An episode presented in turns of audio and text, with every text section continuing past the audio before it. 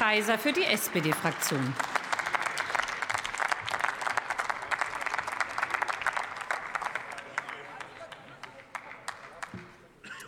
Sehr geehrte Frau Präsidentin, sehr geehrte Damen und Herren, liebe Kolleginnen und Kollegen, kommen wir mal weg vom Konjunktiv und von Verschwörungstheorien.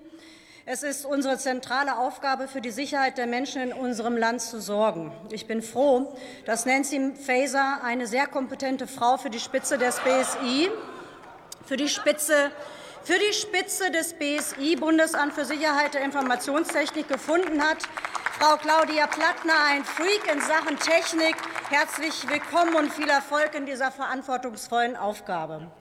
Seit Beginn des russischen Angriffskriegs auf die Ukraine stehen wir einer erhöhten Gefährdung durch Cyberangriffe und Desinformationskampagnen entgegen. Die junge Vergangenheit hat gezeigt, dass insbesondere unsere kritische Infrastruktur im Fokus derjenigen stehen, die uns schaden wollen. Unsere Bundesinnenministerin Nancy Faeser reagiert auf diese Bedrohung. Umgehend nach den Sabotagen auf die Deutsche Bahn und Nord Stream 1 und 2 richtete sie den Koordinierungsstab kritische Infrastruktur ein. Wir sind sensibilisiert, wir sind aktiv und das nicht erst jetzt. Denn die Innenminister und Innenministerien der Bundesländer beraten schon seit Jahren die Betreiber kritischer Infrastruktur und Unternehmen in Sachen Cybersicherheit. Zusätzlich hat das Kabinett am 7. Dezember das Eckpunktepapier für Kritis Dachgesetz auf den Weg gebracht. Damit tritt es neben dem BSI-Gesetz ein und wird ein kohärentes und resilientes Schutzsystem schaffen. Damit schützen wir zukünftig von der Alarmierung von Rettungskräften über Stromversorgung bis zum Zahlungsverkehr unsere kritische Infrastruktur. Die Bandbreite ist groß, das weiß ich aus eigener Erfahrung zu berichten. Ich bin Abwassermeisterin.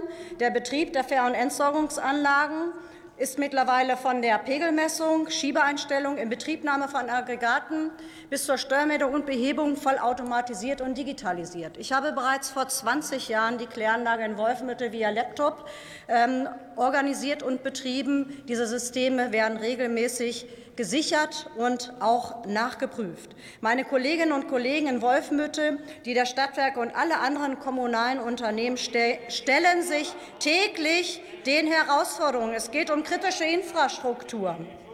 Ausfälle und Störungen der kritischen Infrastruktur können zu Versorgungsengpässen und erheblichen Störungen der öffentlichen Sicherheit und Ordnung führen. Die Gefahren sind vielseitig und reichen von Naturkatastrophen, Pandemien, Angriffe, Sabotagen, menschlichen Versagen bis zu einer unzureichenden Versorgung.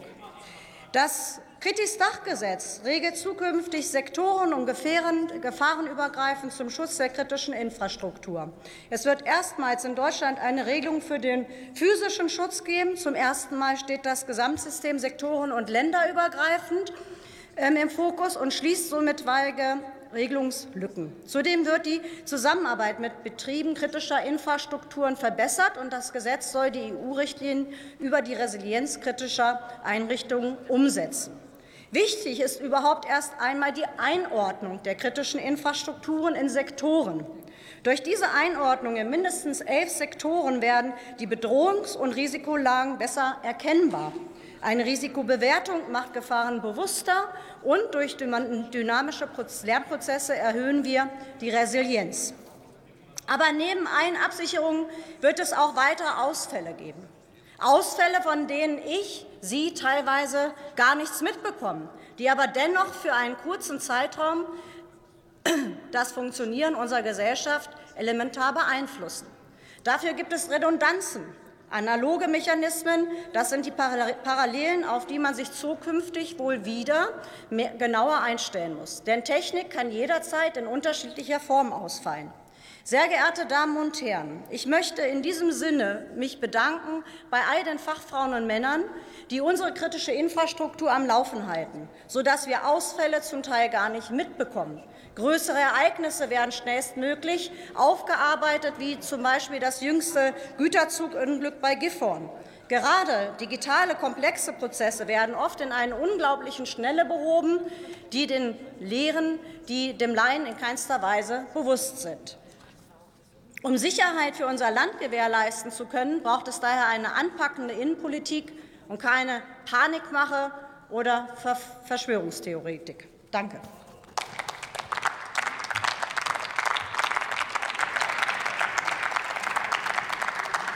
Nächster Redner ist Philipp Amthor für die